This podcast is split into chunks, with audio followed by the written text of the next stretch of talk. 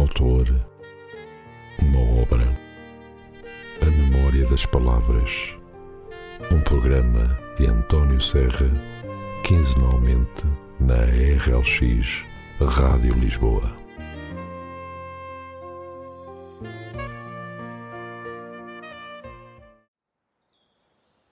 Ora, muito bom dia e sejam bem-vindos a mais um programa A Memória das Palavras. E desta vez eh, escolhemos um autor que anda meio esquecido eh, dos eh, leitores. Trata-se de Urbano Tavares Rodrigues, escritor esse que eu tive a oportunidade de o conhecer um pouco antes dele falecer e que era um homem extremamente generoso e de uma humildade incrível. Escolhi para isso a última obra de Urbano Tavares Rodrigues, Nenhuma Vida. Urbano Tavares Rodrigues nasceu na cidade de Lisboa em 6 de dezembro de 1923, filho do escritor Urbano da Palma Rodrigues, de uma família de grandes proprietários agrícolas Passou a infância e a adolescência na região do Alentejo, tendo frequentado a escola primária em Moura. Estudou depois no Liceu Camões, em Lisboa, com o seu irmão Miguel Urbano Rodrigues. Tirou a licenciatura em Filologia Românica na Faculdade de Letras da Universidade de Lisboa. Embora tivesse sido educado num ambiente católico tradicional, abandonou a religião durante a sua adolescência por motivos morais. Exerceu como professor primeiro no Liceu de Camões e a partir de 1957 na Faculdade de Letras, a convite de Vitorino Nemésio, onde lhe ensinou literatura francesa e portuguesa. No ano seguinte apoiou a candidatura de Humberto Delgado a Presidente da República, tendo sido, por esse motivo, interdito de trabalhar como professor em estabelecimentos de ensino do Estado. Esteve preso em Caxias, tendo-se depois exilado em França, na cidade de Paris esteve com algumas das figuras intelectuais mais marcantes dos anos 50, Albert Camus, que o influenciaram, que influenciaram no existencialismo francês. Foi leitor de português nas universidades de Montpellier, Aix-en-Provence e Sorbonne. Em Paris, entre 1949 e 1955. No regresso a Portugal, ensinou no Colégio Moderno e no Liceu Francês. Começou igualmente a trabalhar em publicidade e no jornalismo, tendo escrito para os periódicos Artes e Letras, Jornal do Comércio, O Século e Diário de Lisboa, onde fez eh, crítica teatral, Bulletin des Études Portugueses, Colóquio de Letras, Jornal de Letras, Vértice e Nouvel Observateur foram algumas das edições para onde ele escreveu. Ocupou igualmente a posição de diretor na revista Europa e escreveu crónicas de viagens de várias partes do mundo para o jornal Diário de Lisboa, que foram compiladas nos volumes Santiago de Compostela em 1949, Jornadas no Oriente em 1956 e Jornadas na Europa em 1958. Urbano Tavares Rodrigues foi um defensor dos ideais democráticos tendo sido em grande parte influenciado pelo seu pai de índole republicana, que apoiou a candidatura de Manuel Teixeira Gomes à presidência da República. Lutou contra o governo ditatorial, tendo enfrentado a polícia de choque duas vezes, uma delas em meados da década de 60, contra a deportação de um amigo, tendo ficado com um dos braços fraturado. Foi atacado pela Polícia Internacional e Defesa do Estado desde a sua juventude tendo chegado a ser preso em 1963 e 1968. Urbano Tavares Rodrigues não é apenas o grande escritor do Alentejo, das suas gentes e das suas paisagens, é também o romancista e contista de Lisboa e de outras atmosferas cosmopolitas que, como jornalista e professor universitário, bem conheceu, viajando por todo o mundo. Catedrático jubilado da Faculdade de Letras de Lisboa, membro da Academia das Ciências, tem uma obra literária e ensaísta muito vasta e traduzida em inúmeros idiomas, do francês e do espanhol ao russo e ao chinês. Obteve diversos prémios, entre eles o de Vida Literária da Associação Portuguesa de Escritores, o Prémio Fernando Namora, o Ricardo Madeireiros da Academia das Ciências, entre outros. De entre os seus maiores êxitos de crítica e de público, relembramos A Noite Roxa, Bastardos do Sol, Os Insubmissos, Imitação da Velocidade, Fuga Imóvel, Violeta, a Violeta e a Noite, O Supremo Interdito, Nunca Diremos Quem Sois, A Estação Dourada. Faleceu em Lisboa a 9 de agosto de 2013. E com isto vamos eh, pegar nesta obra, nesta última obra de Urbano Tavares Rodrigues, Nenhum Olhar, e vamos ler um pequeno trecho retirado exatamente dessa, dessa obra. Começando pelo prefácio. Escrevi apaixonadamente este curto romance num verão bastante fresco, pouco antes de fazer 90 anos. Escrevi-o com o amor à palavra e à invenção verbal de toda a minha obra. É um texto algumas vezes duro e agressivo, mas onde também tem cabimento a ternura e o amor, que são o esplendor da vida. Não me compete a mim julgá-lo, e estou, aliás, ainda muito perto dele para o ajuizar criticamente. Quem escrever bem de verdade pode abordar, sem cair na mediocricidade, questões sociais e políticas, inclusive a gesta épica da luta do, pelo socialismo e pelo comunismo. Já não tenho tempo de vida para me arrojar a esse cometimento e basta-me sonhá-lo. Daqui me vou despedindo, pouco a pouco, lutando com a minha angústia e vencendo-a, dizendo um maravilhado adeus à água fresca do mar e dos rios onde nadei, ao perfume das flores e das crianças e à beleza das mulheres. Um cravo vermelho e a bandeira do meu partido hão de acompanhar, e tudo será luz. E depois desta pequena abertura com o prefácio da obra Nenhuma Vida, vamos ler alguns capítulos deste seu pequeno livro. Na periferia de Lisboa, capítulo 4. Saíram do Alentejo com lágrimas quando a Guarda Republicana ocupou as últimas herdades coletivas e tomaram o comboio para o Barreiro, via Lisboa, em de instalar-se na periferia pobre da cidade, num daqueles atrozes blocos de apartamentos novos e já velhos, mal construídos, rachados, sem ventilação, onde até se ouviam os vizinhos a discutir ou a urinar, e por lá ficaram. Lela tinha herdado do pai alguns papéis valiosos que pusera no banco a render, mas não queria por hora tocar-lhes. Podiam ajudá-los no futuro se as coisas ainda piorassem.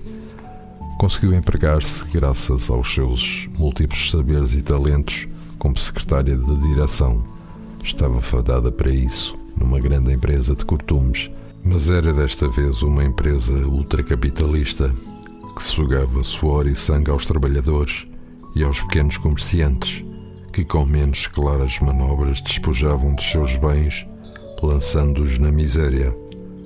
Lela chorava por dentro, enterrava às vezes as unhas nas palmas das mãos, nos seus excessos de revolta silenciosa. José Pedro não conseguira melhor do que um lugar de segurança numa garagem de automóveis de luxo, munido apenas de um bastão para impor a ordem e defender a garagem, se necessário, das quadrilhas de malfeitores que pululavam por aquelas cercanias.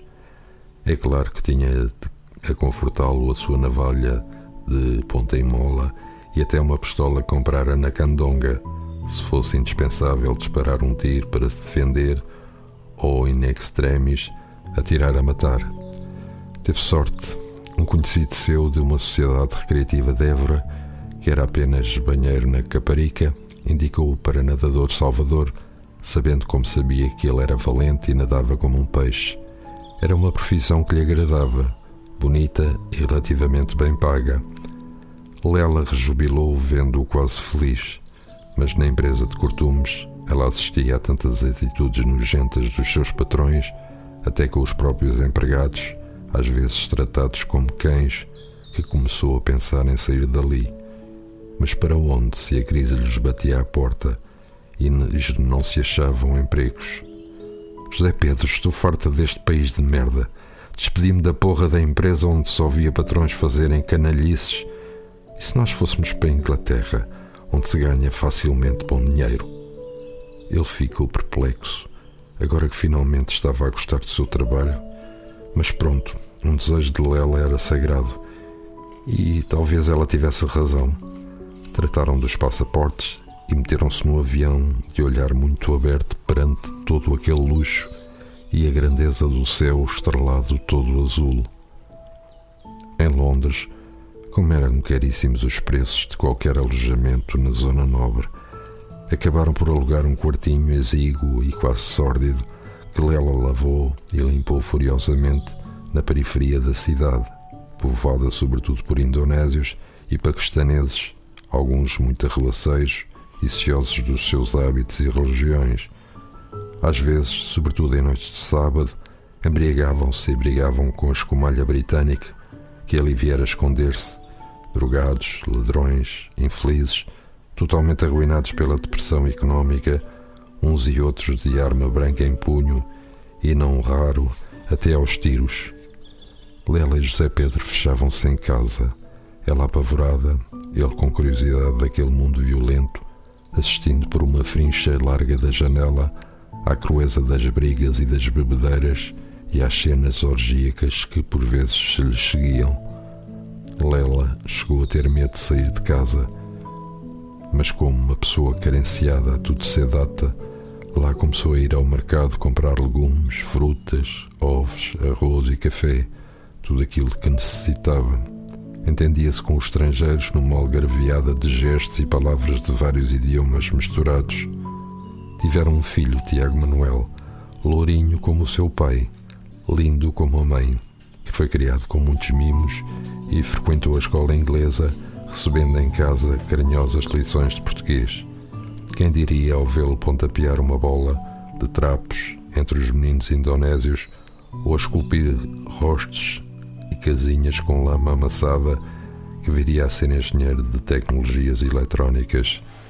Um dia Lela, consciente de que a Inglaterra não conseguiam prosperar, antes pelo contrário, disse ao marido: E se nos mudássemos para a França?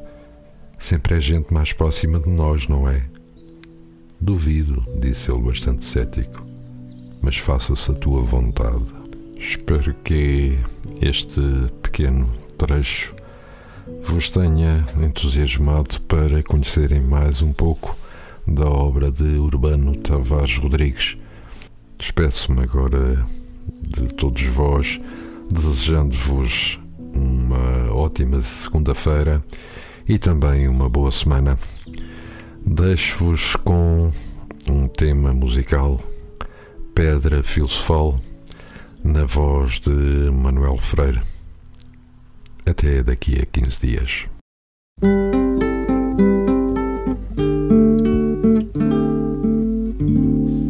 Eles não sabem que o sonho é uma constante da vida, tão concreta e definida como outra coisa qualquer. Como esta pedra cinzenta em que me sento e descanso como este ribeiro manso em serenos sobressaltos, como estes pinheiros altos, que em verde ouro se agita, como estas aves em bebedeiras de azul. Eles não sabem que o sonho. É vinho, é espuma, é fermento, bichinho alacre sedento, de focinho pontiagudo perpétuo movimento. Eles não sabem que o som é telecor, é pincel, base, fusto ou capitel, arquem ogiva vitral, pináculo de catedral, contraponto, sinfonia, máscara grega, magia que é retorta da alquimista, mapa do mundo distante, rosa dos ventos infante, caravela quinhentista, que é cabo da boa esperança, ouro, canela, marfim, florete de espadachim bastidor, passo de dança, Colombina e Arlequim, passarela voadora, para raios, locomotiva, barco de proa festiva, alto forno geradora, cisão do átomo radar, ultrassom, televisão desembarca em foguetão na superfície lunar. Eles não sabem nem sonham que o sonho comanda a vida. Que sempre que um homem sonha mundo pula e avança como bola colorida entre as mãos de uma criança. La, la, la, la, la, la, la, la.